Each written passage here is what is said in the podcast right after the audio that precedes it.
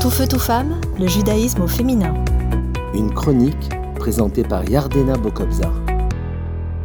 Bonjour, je suis heureuse de vous retrouver pour une nouvelle chronique sur le thème des bienfaits des paroles positives. Une expérience a été faite en 2016 par la journaliste Rana Ewen pour déterminer l'impact de la parole sur l'environnement et sur les personnes qui nous entourent.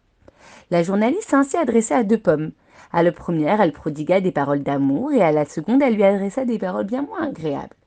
Vous vous en doutez, certainement. Mais il s'avéra que la pomme ayant reçu les paroles négatives pourrit plus rapidement. Dans les mots se cache un potentiel extraordinaire de vie, ou le contraire. Comment vous sentez-vous après avoir reçu un compliment? Cela vous encourage certainement et vous motive, n'est-ce pas?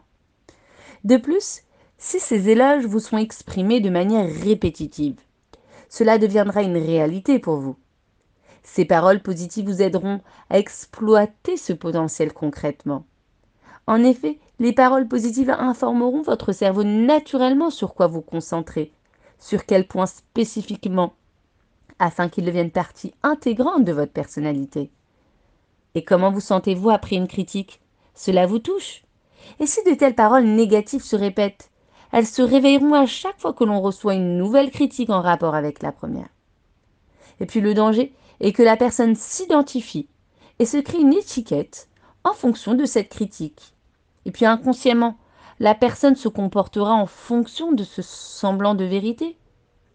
Si l'on veut que la parole positive ait un réel impact, il est nécessaire d'y introduire l'intention positive également. Il ne suffit pas de dire je vais réussir, mais il faut y croire également. Il écrit dans la Haggadah au sujet des quatre enfants Mahu Omer. Ce qu'il est, il le dit. À travers la parole, la personne dit qui elle est. Avec le langage, on peut démasquer une personne. Chacun possède en son sein du bien et du moins bien plus on dira du bien sur une tierce personne, et plus le bien pourra s'exprimer facilement.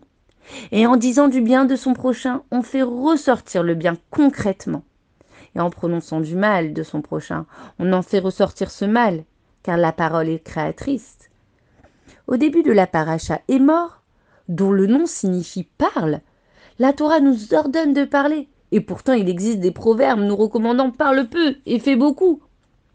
Et puis en fait, ce, terme est mort parle, Rachi rapporte le Zohar, qui procède à une mise en garde des grands vis-à-vis des petits. Et puis en fait, ce terme, cette mise en garde, les hazir, vient du mot faire briller, éclairer, mettre en évidence le côté positif de notre prochain.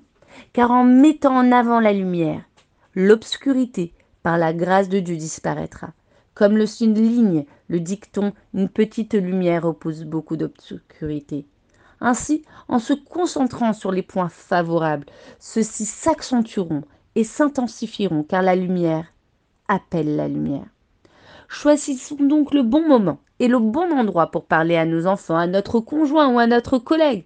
Soyons concis dans nos propos lors de notre échange, en leur précisant ce que nous attendons d'eux et en formulant la recommandation positivement. À bientôt. Tout feu, tout femme, le judaïsme au féminin.